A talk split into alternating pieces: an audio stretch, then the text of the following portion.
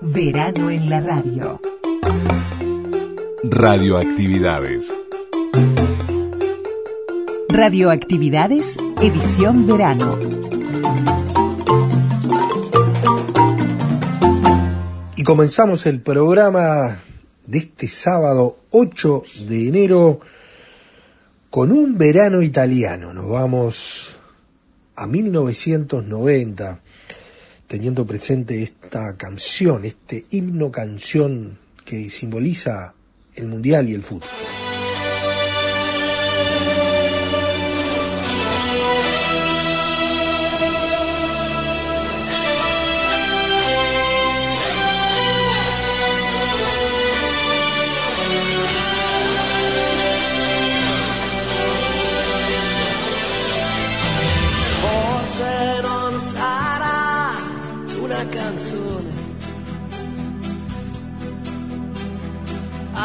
Cambiare.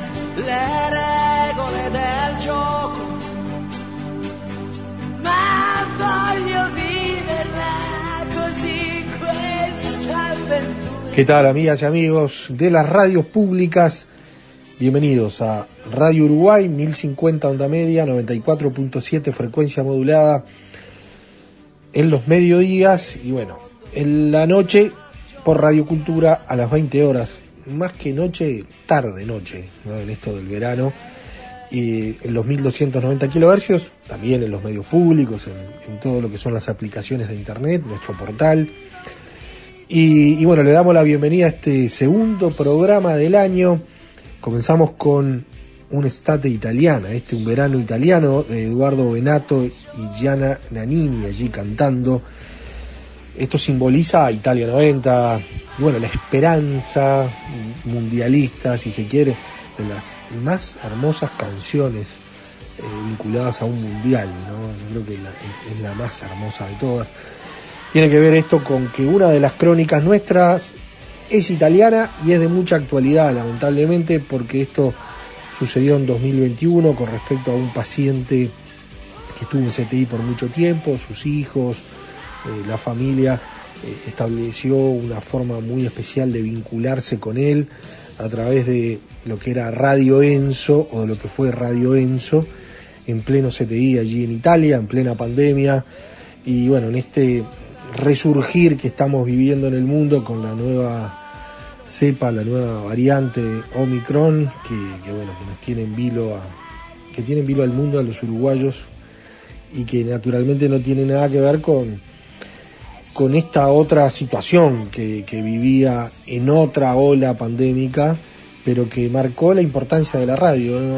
vinculándonos a, estas cuestiones de, de lo mejor del 2021 en radioactividad. Tenemos un lugarcito para esta crónica de una radio para un paciente en CTI, Enzo Favaloro, que se la recomendamos si no la escucharon.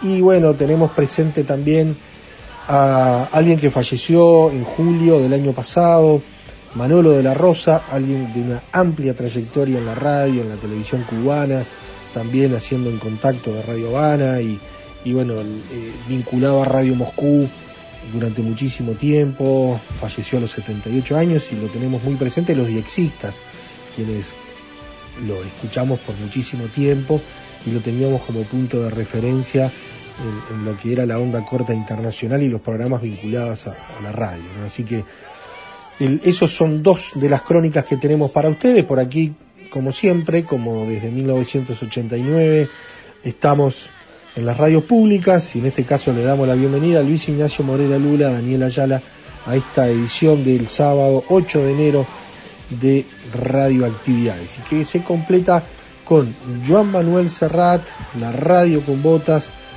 año 1983 en la parte 1.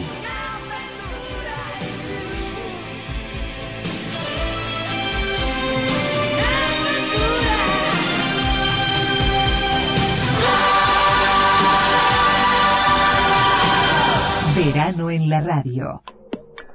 Correo arroba radioactividades.org. Facebook, Radioactividades. Twitter arroba reactividades. arroba reactividades.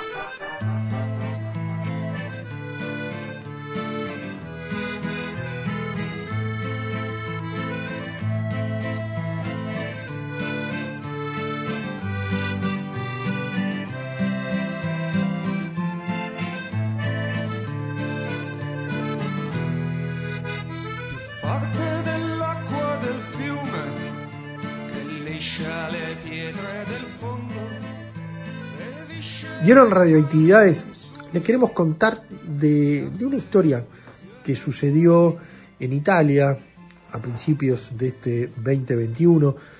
Tiene que ver con la pandemia, con el aislamiento que viven los pacientes afectados de la COVID-19 que ingresan a la terapia intensiva por días, semanas y meses. Eh, y, y esa pérdida de vínculo con el mundo exterior y con los afectos, con, su familia, con sus amigos. Y mm, como les contábamos, historia de este 2021 en Italia, ubicándonos en el CTI del Hospital de Leniano, un municipio mm, que está a una hora de Milán.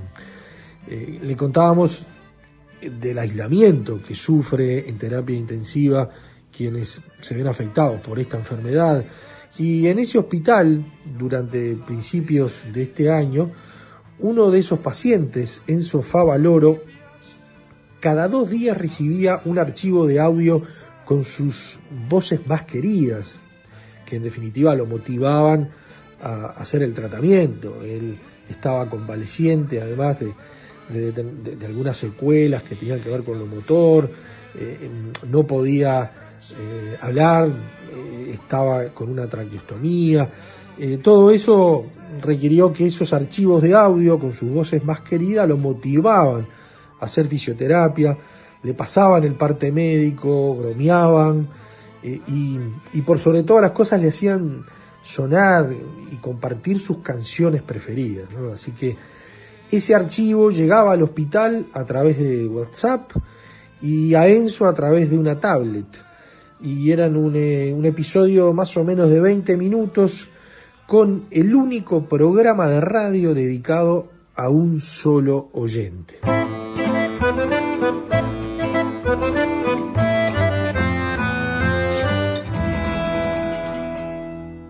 Y leemos la crónica de la BBC.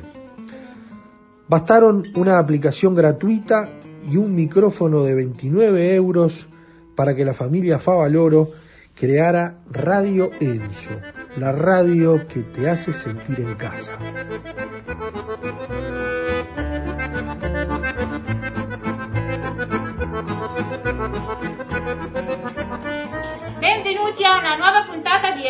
Enzo, la radio che ti fa sentire a casa. Io sono Chiara Favaloro Io Alessandro Cultraro? e io Carolina Favaloro. Beh, che dire ragazzi, Ale. sono proprio fortunato, di solito sempre qui di fianco vostro fratello, per una volta due belle ragazze. fra le donne. Beato fra le donne, poi due vengono meglio di Esatto, uno. Eh. di conseguenza chiederei a tua sorella Carolina che ci aggiorni sulla situazione di Enzo, Vai, dai. Caro. Giusto Ale, allora oggi direi che è una buona giornata. Abbiamo Bene. parlato con i medici, sono contenti di come papà sta procedendo. È una buona giornata. Ovviamente, come sempre, ha bisogno della nostra carica, ma noi siamo qua apposta. Perfetto.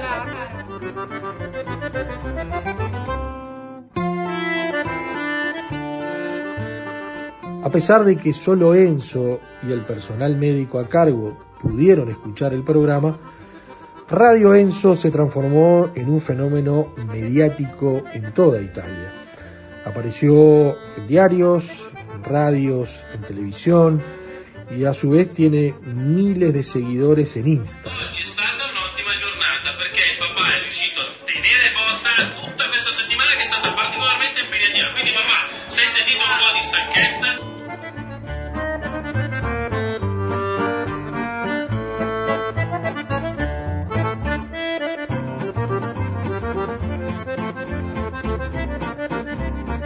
Estos programas, estos episodios, comenzaban con los Beatles y los conductores eran principalmente dos de sus hijos, Gianna María y Carolina Favaloro, y un amigo, Alessandro Cultaro.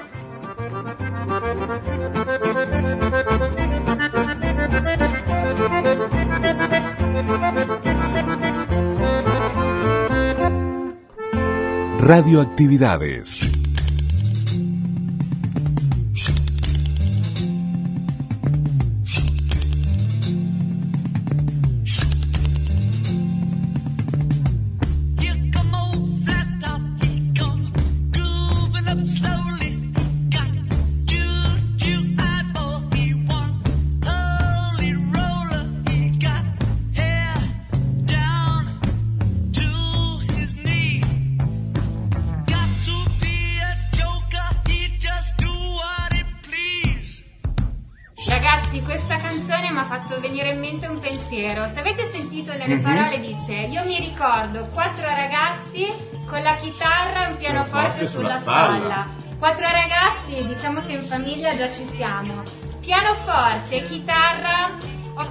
Che dobbiamo ricordare al papà di fare una cosa importante, vero Carolina? Beh, prima di tutto di prepararsi che quando torna a casa si torna a suonare, a cantare, a fare Bravissima. festa tutti insieme. Giusto. Ma adesso è importante che papà devi muovere le braccia, devi muovere le mani come un pianista, i Brava. piedi. Tutto Esatto. quello che, che riesci a muovere, muovilo continuamente, che è importantissimo. Esatto Enzo, e segui sempre quello che ti dicono i fisioterapisti. Che Salutiamo, ringraziamo. esatto, ringrazi Grazie, i ragazzi, ragazzi e grazie. tutto il personale dell'ospedale.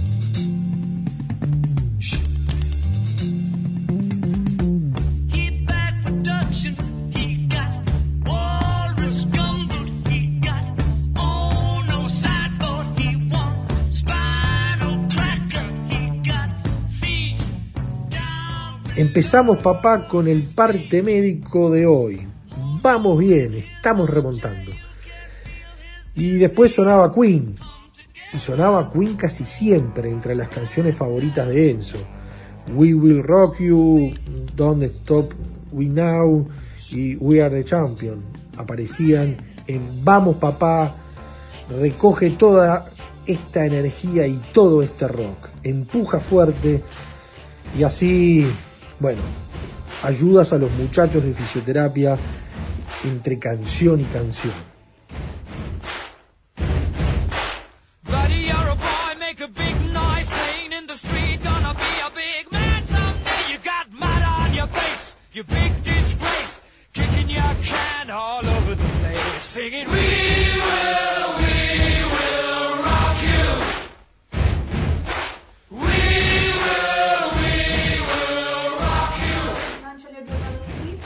Come ospite o no? Noi speriamo vivamente che il nostro direttore della radio torni presto a casa perché sarà la sua radio che dovrà dirigere lui, poi grazie a Dio è un grande appassionato di musica, quindi sono certo che il progetto gli piacerà tantissimo e non vediamo l'ora che sia lui a dare gli stessi messaggi che noi diamo a lui e che li dia a tutti i malati di terapia intensiva, in generale a chi sta soffrendo, per dire ragazzi da una difficoltà si può rinascere, da una difficoltà si può uscire Te lo vedi tuo papà dietro il microfono? Ah sì, continuo a immaginarmelo.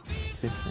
Passo il giorno intero a immaginarmelo, soprattutto quando torno a casa a fare queste puntate continuo a focalizzare l'attenzione proprio su queste immagini, perché focalizzare l'attenzione sul pensiero positivo, che il papà presto sarà dietro proprio questo microfono insieme a noi, è una cosa speciale da pensare ed è il nostro fortissimo credo insieme a tutti i pensieri positivi delle persone che ci vogliono bene che stanno spingendo, a tutte le persone che ci stanno seguendo che spingono nella nostra stessa direzione, sono certo che questa energia arriva anche al papà e presto sarà dietro per forza questo microfono perché ecco, senza di lui ecco, la nostra radio che è la radio della vita ecco, ha poco senso, quindi dobbiamo continuare a tenere questo progetto in piedi per riprendere in mano quella trasmissione radiofonica che è proprio la nostra vita.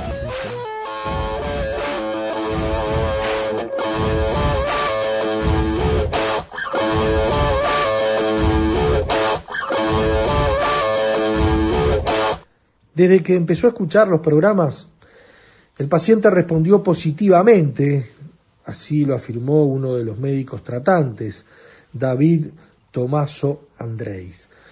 Todo lo aprendido, la familia Favaloro lo resumió en un tutorial para compartir con otras familias entre mm, los puntos claves que ahí mencionaban ellos. Era hacer un esquema con el contenido planificado y descargar primero las canciones, dar mensajes coherentes, evitar el caos y, la emoción y, y por sobre todas las cosas apelar al humor, mantener el tono de voz positivo, incluir a un amigo que ayude a bajar la tensión, también lo consideraban como importante, y en definitiva dedicar un espacio también al parte médico para reforzar el mensaje del personal sanitario. Eh, en realidad, eh, esto tiene que ver con los afectos, con los afectos de la familia, en este caso de los hijos, también de la esposa, y, y ellos también instaban a que se invitaran amigos del paciente. No sabemos, en definitiva, cómo, cómo siguió esta historia, pero realmente marca eh, una, una cuestión vinculada a la comunicación, a los afectos, a esta pandemia que tanto nos afecta, que queríamos compartirla con ustedes. Realmente, esta radio Enso que también pudimos escuchar a través de radioactividad.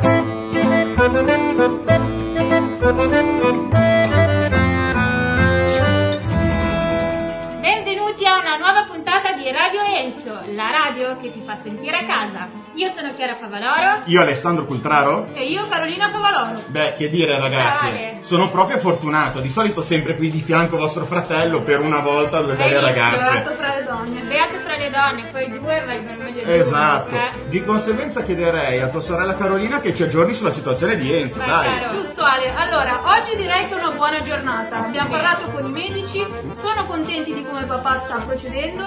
È una buona giornata. Ovviamente, come sempre, ha bisogno della nostra carica, ma noi siamo qua apposta. Perfetto. Brava, caro.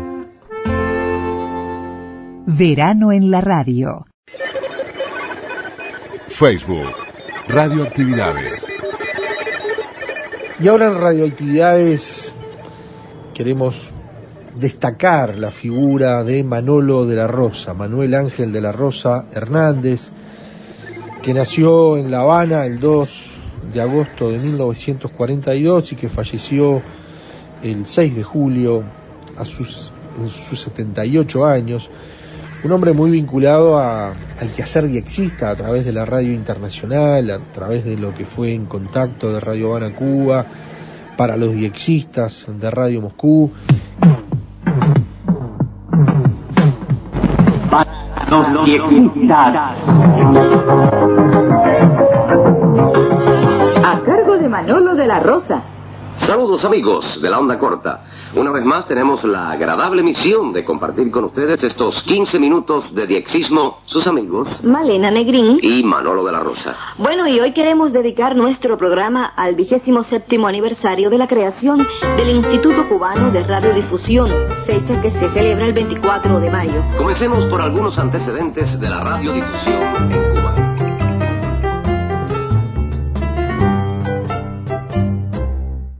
Manolo de la Rosa comenzó trabajando en la voz de la isla de Pinos, la actual Radio Caribe, en la isla de la Juventud. Actor y locutor cubano de extensa trayectoria en la radio y en la televisión cubana. En 1983 fue seleccionado junto a su esposa, Malena Negrín, para trabajar en Radio Moscú Internacional. Allí estuvo 10 años y realizó trabajos eh, varios, eh, incluso algunos vinculados a, los estudios Film Export y Mosfilm, y participando en este sentido en el doblaje de películas, en series animadas, en narraciones de documentales, pero también eh, uno lo tiene muy presente en su faceta radial y mm, en lo que fue para los diexistas en Radio Moscú. Aquí, Radio Moscú Internacional. Servicio para América Latina.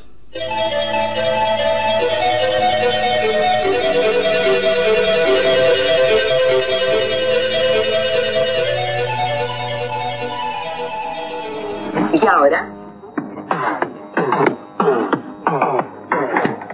Para los.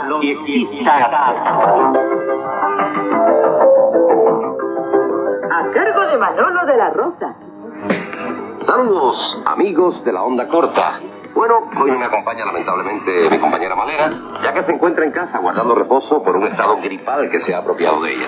Pero bueno, ya está un poquito mejor.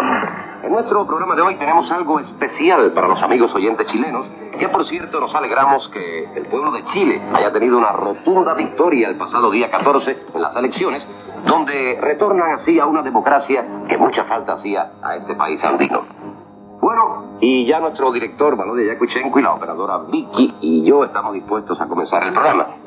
Y queremos felicitar a nombre de todo nuestro colectivo a los amigos de la ADXL, Asociación de X del Litoral de Rosario, Argentina, ya que el 16 de diciembre cumplen 11 años de constituir esta agrupación de X y con la cual, como muchos de ustedes saben, hemos mantenido una estrecha vinculación desde los inicios de este programa para los diexistas, es decir, desde el año 1986.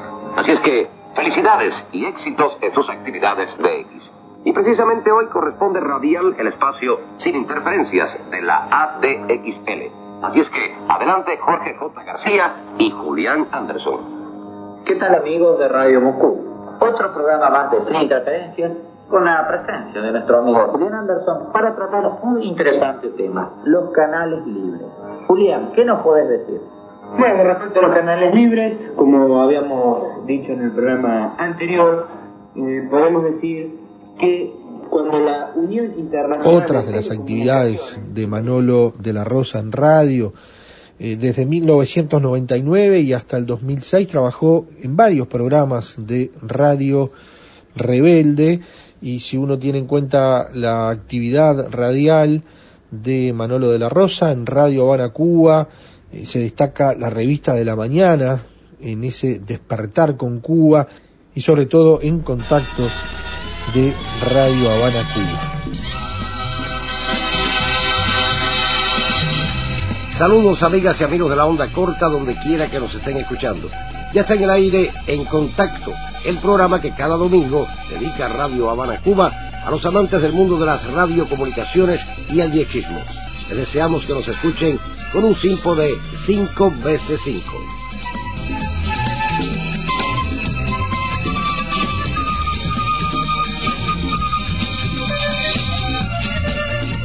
Así pues, por hoy se despiden de ustedes sus amigos de la onda corta, Malena Negrini, Manolo de la Rosa, la asesora Magda Castro y el realizador de sonido, Eider Cusa, quienes les deseamos muy buenos de X y... Cordiales 73, desde La Habana, Cuba.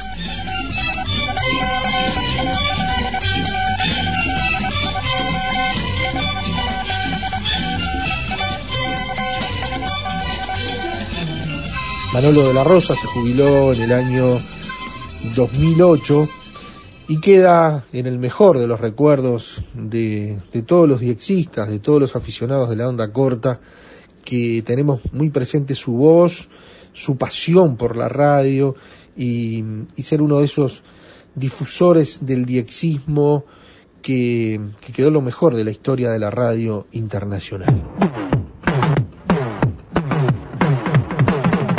los diexistas.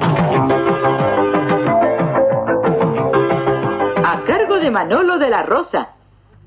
Saludos amigos de la onda corta.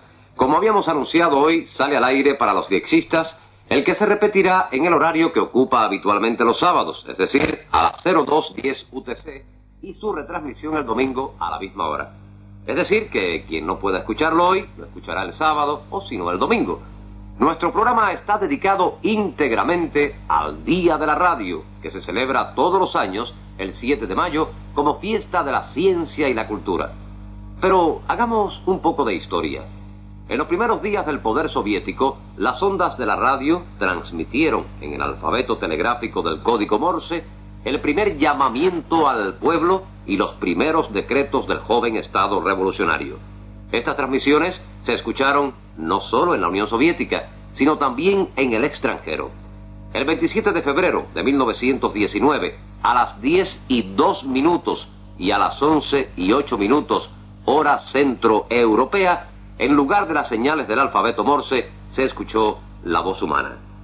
También durante la Gran Guerra Patria del pueblo soviético, un destacado locutor, Yuri Levitán, muy querido por todos los soviéticos, cuya voz identificaba a la URSS desde los primeros años de la Gran Guerra Patria. Escuchen un fragmento de uno de los primeros comunicados gubernamentales en su voz. Внимание! Говорит Москва. Передаем важное правительственное сообщение. Atención, habla Moscú. Transmitimos un importante comunicado gubernamental. Ciudadanos y ciudadanas de la Unión Soviética, hoy a las 4 de la madrugada, sin ningún tipo de declaración de guerra, Fuerzas Armadas alemanas atacaron las fronteras de la Unión Soviética. Comenzó la gran guerra patria del pueblo soviético contra los invasores fascistas alemanes. Nuestra causa es justa, el enemigo será vencido, el triunfo será nuestro. Fue lo que expresó eh, Yuri Levitan en aquel primer comunicado. En cuanto a las emisiones de Radio Moscú para el extranjero, se iniciaron en el año 1929 en tres idiomas, francés, inglés y alemán. En el año 1932 se agregó el español. ¿Han escuchado?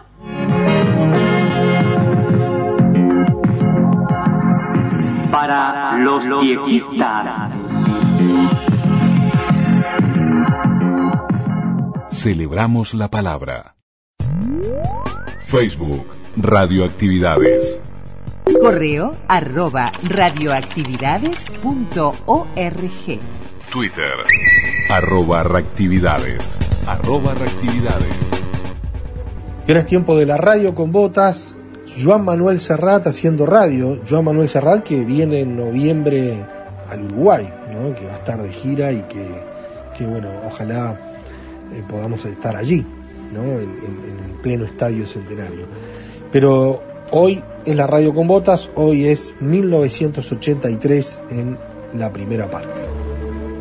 Hoy la radio con botas quiere proponer un brindis. Un brindis al cual me adhiero. Queremos brindar por la buena gente. Queremos brindar por los hombres y las mujeres de buena voluntad. Por los ingenuos que mantienen la inocencia y con ella toda su capacidad de sorprenderse y toda su capacidad de indignarse. Queremos brindar por los que andan de puntillas, por los que no se apuntan a las malas artes del codazo, puntapié y tentetieso. Queremos brindar por los locos que aún nos quedan, por el sexo que a Dios gracias nos tiene atenazados. Queremos brindar por la esperanza, por la verdad y por los hombres solidarios. Queremos brindar por el tiempo que nos engulle, por la alegría que nos llena y por la risa que nos mantiene en pie. Y queremos brindar por Luis Buñuel, que nos dejó un poco más solos aquel año de 1983. Por él, que me enseñó cómo se hace un buen dry martini. Volver a empezar. Volver a empezar. La película española consigue el Oscar de Hollywood a la mejor película extranjera. El director español, José Luis Garci, sube en estos momentos y recoge la estatuilla. Una chaqueta de smoking blanco. España consigue el Oscar a la mejor película extranjera, algo no obtenido desde Luis Buñuel. Vamos a escuchar las palabras de José Luis García. All my life, Toda mi vida, dice. I was a kid. I have dreamed of this moment. He soñado con este momento. The dreams come true sometimes. Los sueños se hacen realidad alguna vez. I want to express my congratulations and my gratitude to my partner and my friend. Quiero expresar mi eh, agradecimiento a mis compañeros, mis amigos, Enrique Herreros, and, and my late friend Alfonso Sánchez, and also 20th Century Fox, y a mi antiguo amigo Alfonso Sánchez, and now a tu Allow me- Fox, a la academia, y ahora permitidme, dice, to say in my own language.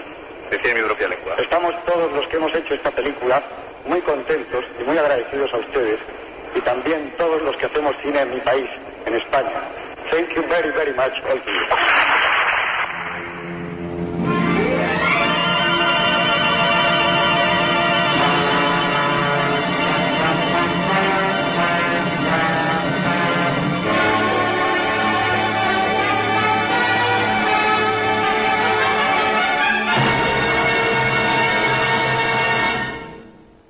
Pues sí, señores, sí. En 1983, el cine español se vestía de lentejuelas porque aquel año la Academia de Hollywood concedía a José Luis Garci el Oscar a la mejor producción extranjera por su película Volver a empezar. No era aquella la primera vez que un español ganaba uno de estos muñequitos dorados. Luis Buñuel ya lo había logrado en 1972 con la película francesa El discreto encanto de la burguesía. Y el azar quiso que esta segunda distinción del Oscar a un director español coincidiera con la muerte de don Luis Buñuel.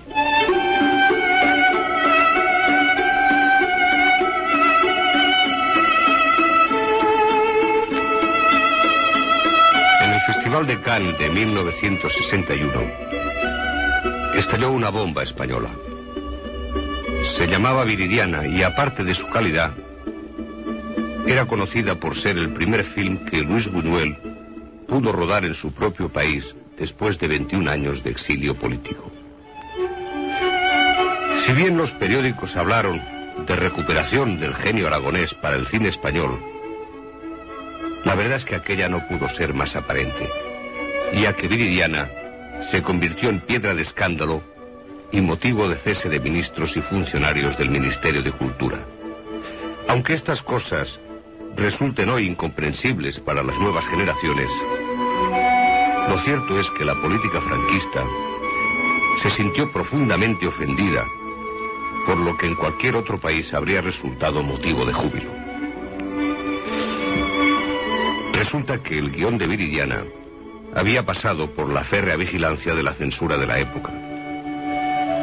Nadie podía esperar que después de aquella lectura previa, el genial Luis Buñuel pondría de su cosecha algunos elementos que fueron considerados altamente sacrílegos.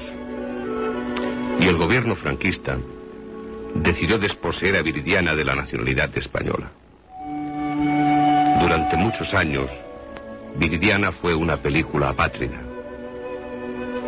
Como lo había sido hasta entonces la obra de Luis Buñuel en su totalidad, lo fue antes de la guerra, cuando nacía al socaire de los movimientos intelectuales de París, y siguió siéndolo después a causa del exilio del autor.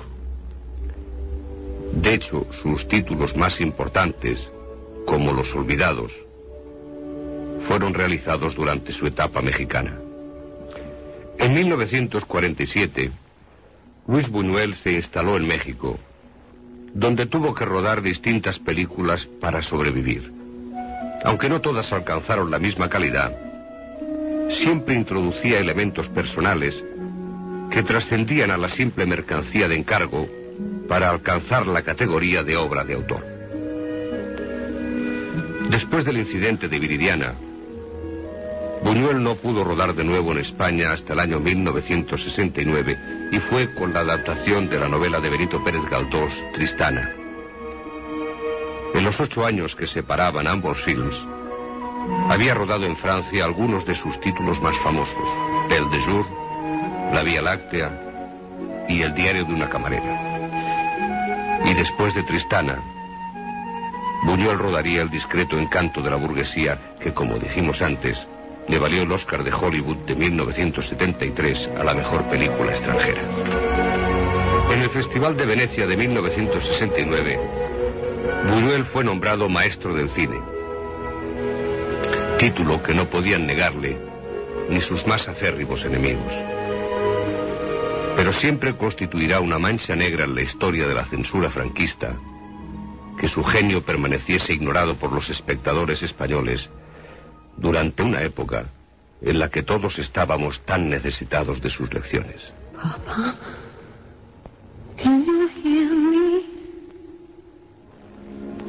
Papa, can you see me? Papa, can you find me in the night? Papa, are you near me? Papa, can you hear me? Papa, can you help me not be frightened? Verano en la radio. Service depuis l'aube de l'humanité, de la caverne à la bibliothèque. Notre expérience, qu'elle soit individuelle ou collective, a permis nos progrès. La pensée lui doit ses plus grandes avancées, les sciences ses progrès les plus déterminants, la société des diverses et si riches structures La morale, enfin, ses valeurs universelles les plus solides. Condamnée au silence par les sévices de l'histoire, la grande bibliothèque d'Alexandrie en a été le symbole pendant des siècles. Par la volonté des plus hautes autorités de l'Égypte actuelle, elle va revivre. Ay, Carolina, Carolina. Toda la biblioteca de Alejandría, antes del incendio, lo hubiese leído yo por ti. Ay, Carolina. Menos mal que se libró de ese mangante del Philippe Junot. Nosotros ya lo sabíamos, ¿eh? Quizá por intuición o quizá por puñetera envidia, pero ya lo sabíamos que aquello no podía funcionar. Que no se hizo la miel para la boca del asno. Pero ahora fíjese lo que son las cosas. Si ella nos lo hubiera pedido, no nos hubiera importado nada hacer de padrinos en la nueva vida que iba a iniciar junto al Casiraghi. Mira, que eres lindo. Mira, que eres macho. Eres mi delirio. Eres un pincel,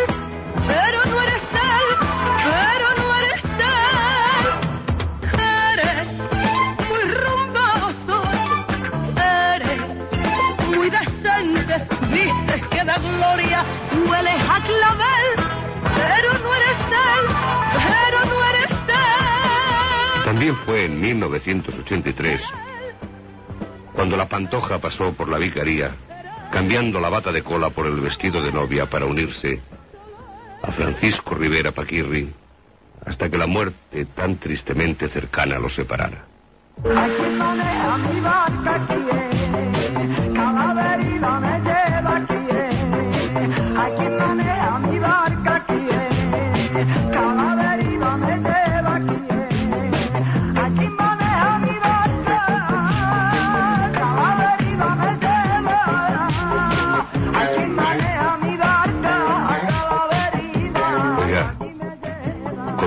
Vivíamos mejor. Era evidente. Y si no al loro, ni un voto, ni un solo voto. Cero points se llevó Remedios Amaya, la representante española en Eurovisión. Qué tiempos aquellos, los de la Salomé y el vivo cantando. Pero aquel ridículo eurovisivo quedó ligeramente paliado por los 12 goles que como 12 apóstoles la selección española le metió en Sevilla, en el Sánchez Pizjuán a Malta en aquel partido decisivo para la clasificación de España para la fase final de la Eurocopa de Naciones. Sin embargo, la pelota se queda en poder de Spiter y Gonti. Juega España otra vez. Le han arrebatado la pelota. Envía Víctor. Sigue Víctor. A la derecha. Tiene al señor. Hace la pared con Víctor. Se mete. Ha caído. Balón, sin embargo. Tira gol. Gol. Gol. Gol de...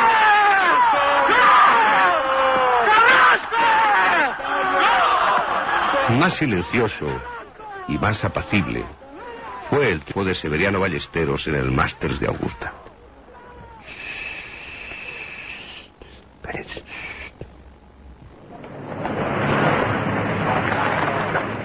Pero tiene todavía una proa expuesta abajo y en una distancia de unos 15 o más metros. No sé bien con qué tranquilidad lo ejecuta.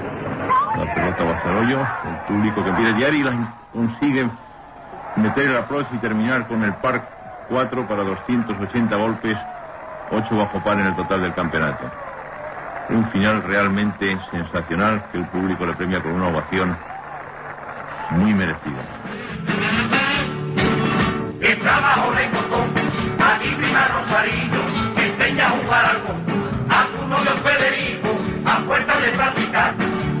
Con aquí no, y ya mete la pelota de espalda con el tacón. Porque tiene ya el toquete como retrete de Nicano.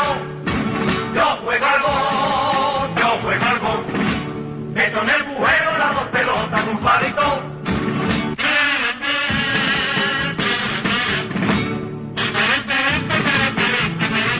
Aquel año nuestros ciclistas llegaron a cotas importantes. Sin ir más lejos, podemos destacar a Ángel Arroyo y a Perico Delgado en un Tour de Francia que celebraba su 70 edición con la victoria del joven y sorprendente Laurent Fignon. Y otro de nuestros hombres sobre ruedas, aunque de moto, fue Angelito Nieto, que de nuevo se proclamaba campeón del mundo de 125 centímetros cúbicos. Pero en eso del deporte, los que de verdad que el año 1983 ganaron pasta gansa fueron Iván Lendl y John McEnroe, que hacían estragos en las canchas de tenis, aunque más que jugadores, a veces parecieran hombres anuncio. Mire, llevaban propaganda en la cinta del pelo, en la camiseta, en la muñequera, en el anillo de compromiso, en los calcetines, en los suspensorios.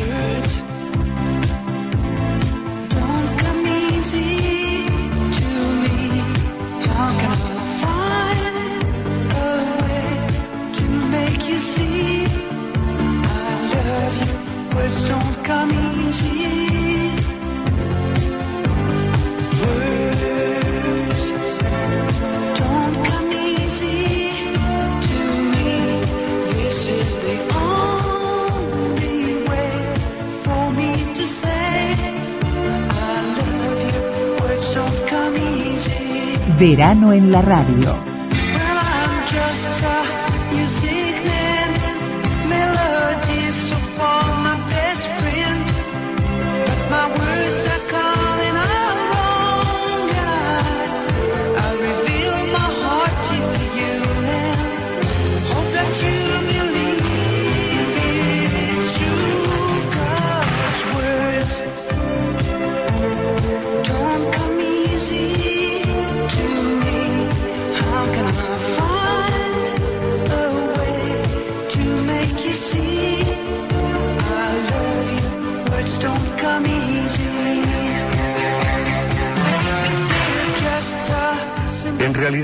Siempre las hubo, incluso en nuestra infancia. Pero debían de ser pocas y no se vendían en nuestro comercio de barrio. Seguramente más que marcas, lo que había entonces eran tiendas. Tiendas con mucha caoba y su toque de distinción, pero nosotros no llegábamos tan lejos. Nosotros nos comprábamos un vaquero innominado con muchas costuras, eso sí. Y hasta con un bolsillo absurdo para el cuchillo de cazar osos. Nosotros nos comprábamos unas bambas blancas o azules, hasta que se nos salía el dedo gordo por la punta de tanto y tanto pelotazo callejero. Entonces, la arruga no era bella, y los señores iban de gris, y los chavales de herencia.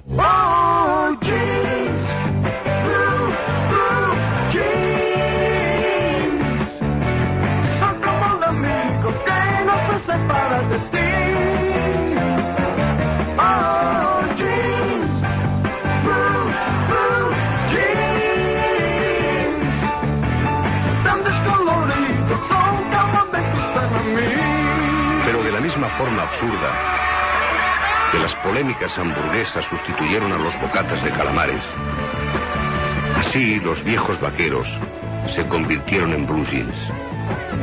Y las bambas compradas en Segarra fueron dinamitadas por las deportivas.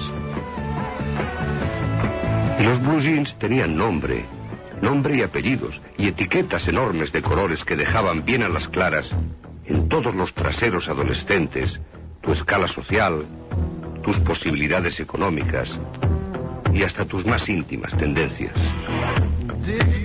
Los blue jeans se convirtieron en el uniforme de la juventud, pero como todo ejército organizado, había sus jerarquías impresas en las marcas y en las modas. Para nosotros, el Nova Más era conseguir un auténtico Levis en tiendas de decomisos, aunque nos sentara fatal y los hubieran hecho con telas de tarrasa.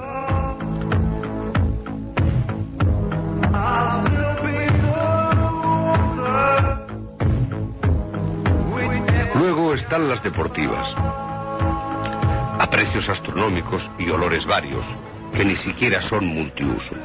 Las hay para hacer footing, tenis, baloncesto, estas últimas creo que llevan cámara de aire. Y hay forofos capaces de entregar su vida en defensa de las virtudes de su marca favorita. Oye, Willy, dime, Carlito, ¿tú te has fijado la ropa que yo tengo puesta? Bueno, mira, la ropa tuya es muy bonita, pero la ropa mía es diseñada por diseñadores todas. No, pero lo mío también. Pero todas, puro diseñado todo. Hasta los calzoncillos. Hasta los calzoncillos. Bueno, mira, te voy a decir lo que yo tengo. Dímelo cantando. Tengo un traje de Yves Saint Laurent. Un perfume de Paco Rabanne, seis corbatas, diseño cartán. Como toda la gente. Dos camisas que son cachares. Tres pañuelos de Coco Chanel. Cuatro jeans, un reloj y un mantel. Son de Sergio Valente. Hoy todo tiene marca.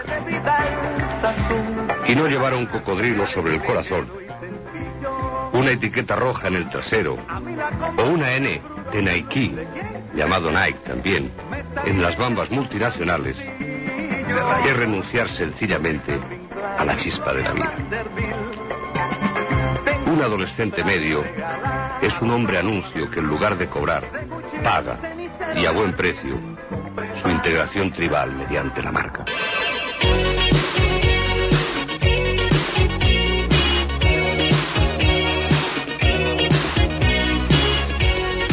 Nos vamos con Cindy Lauper. Las chicas solo quieren divertirse. Verano en la radio.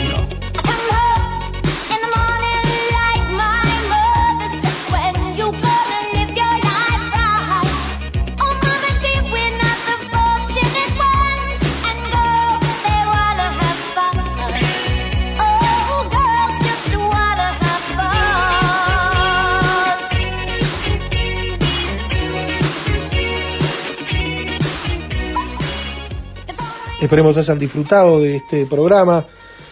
Les reiteramos las posibilidades de escucharnos en los mediodías, en los 1050 y en, de la onda media, en 94.7 frecuencia modulada, en los 1290 kHz en Radio Cultura a las 20 horas, tanto en sábado como en domingo, y la edición especial de lo mejor de radioactividades en la semana, de el domingo a las 6 de la mañana en Radio Cultura, los 1290 kHz. Todo esto también lo pueden vivir a través de el portal de los medios públicos y les recomendamos nuestros, nuestras redes sociales, radioactividades en Facebook, en Twitter, allí presente.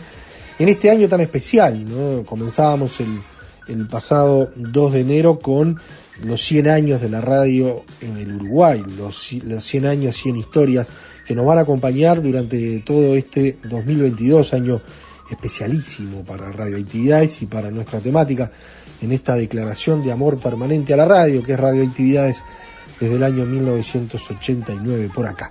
Y mañana la seguimos, mañana tenemos una entrevista preciosa para compartir, es con alguien nacido en Concordia, que siempre vivió muy de cerca todo lo uruguayo, eh, un relator de los más eh, famosos en Argentina, con una amplia trayectoria en Santa Fe y que además siempre ha vivido muy de cerca lo uruguayo. Tuvimos un contacto precioso con Adrián Brodsky, que va a estar en el día de mañana y el próximo domingo también contándonos sus historias en radio y esta cuestión tan particular que se vive desde el litoral, eh, separados o unidos por el río Uruguay, entre lo que eran las vivencias de, Entre Ríos y de Santa Fe de Adrián Brodsky y su vínculo permanente con Uruguay. Lo van a notar cuando, cuando él comience a hablar y, y cómo recuerda y cómo vive eh, todo lo uruguayo. ¿no? Así que un gusto tenerlo nuevamente en Radio Actividades.